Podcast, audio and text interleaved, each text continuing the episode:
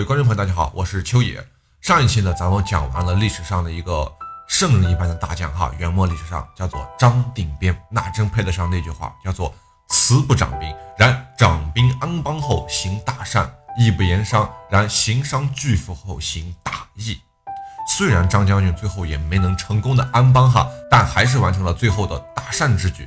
那么好，在武昌战役结束以后。朱元璋的称帝历程，那就显得是要从容和轻松许多了。哎，所以我们也要加快我们的讲述速度了。为什么从容和轻松了哈？我们主要分析一下，有这几点原因。首先，在击败了陈友谅之后，军威大振，其他的几个竞争者也都知道自己是比不过了，要完了。哎，所以或多或少对朱元璋是有点敬畏的，是畏惧吧？啊，其次，他吞并了陈友谅的大批将领，那这是一笔比较。啊，了不得的财富呀，是吧？天下名将是尽归朱元璋之手，一点都不夸张。此时的老朱就成了几乎整个长江流域最大的势力。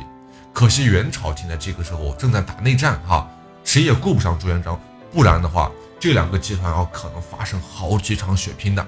哎，最后一点，长江的中游和上游的大部分土地被朱元璋得到了，他有了几乎是源源不断的物质资源。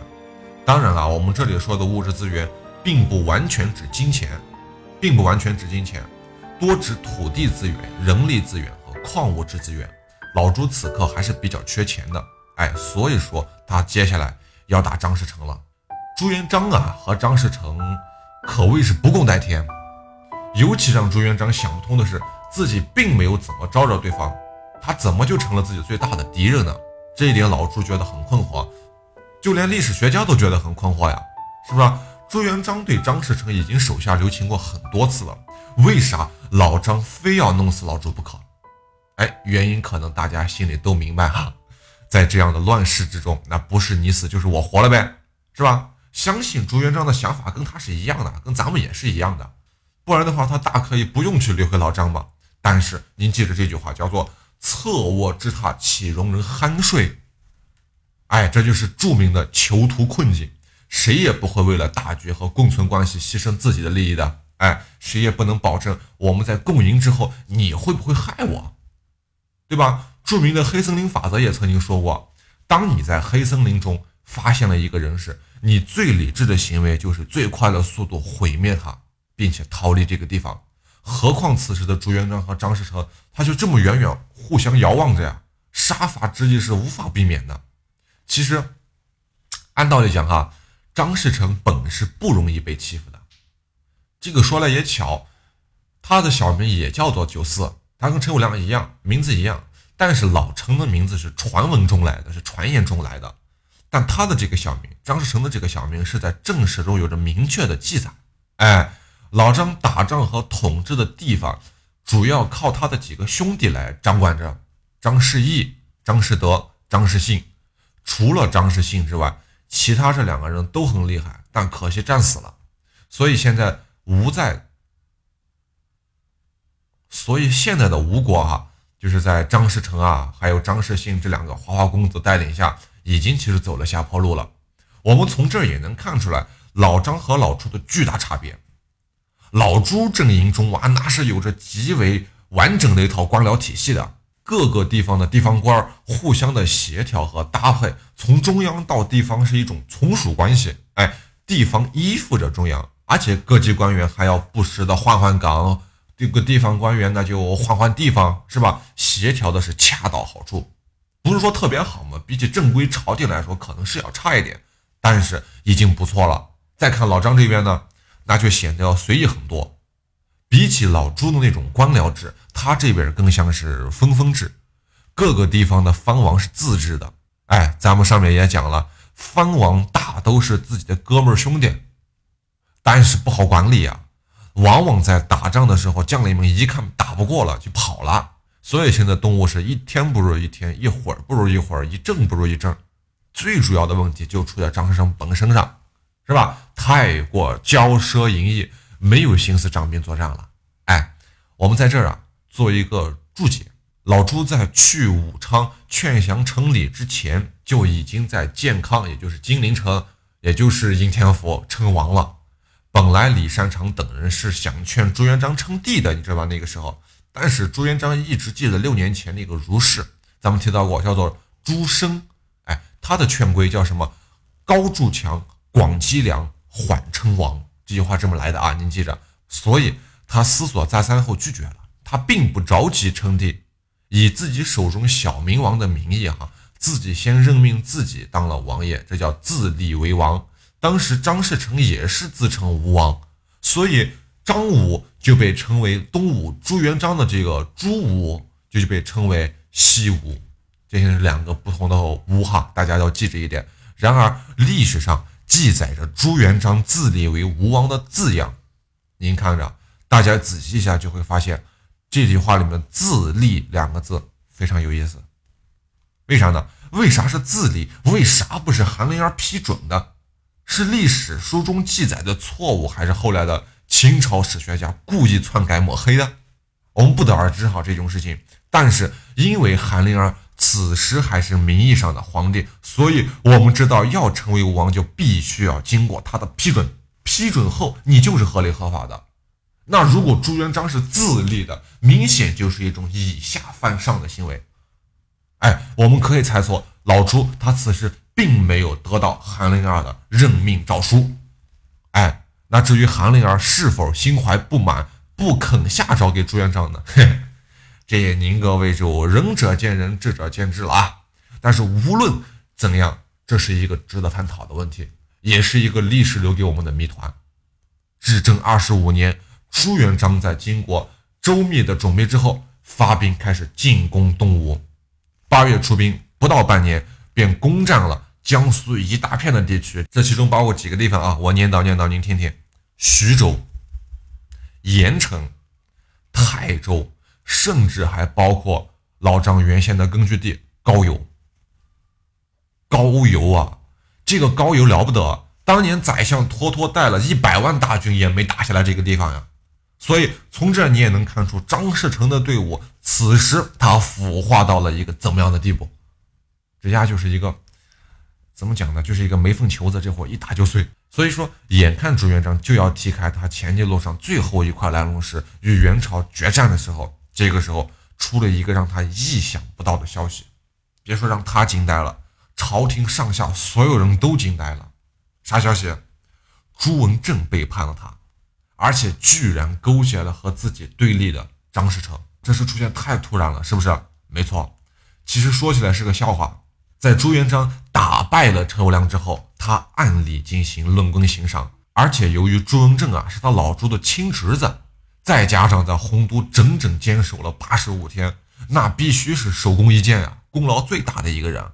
所以老朱就先问小朱啊，说儿啊，来和叔父说说，你有什么要求，要封什么官，我一定先满足你。哎，这个时候啊，按正常人来说就是想什么什么要什么什么，就说就完了，对吧？那这个时候小朱呢，他就有点装大将风度，那叫咋么说呢，装孙子呗。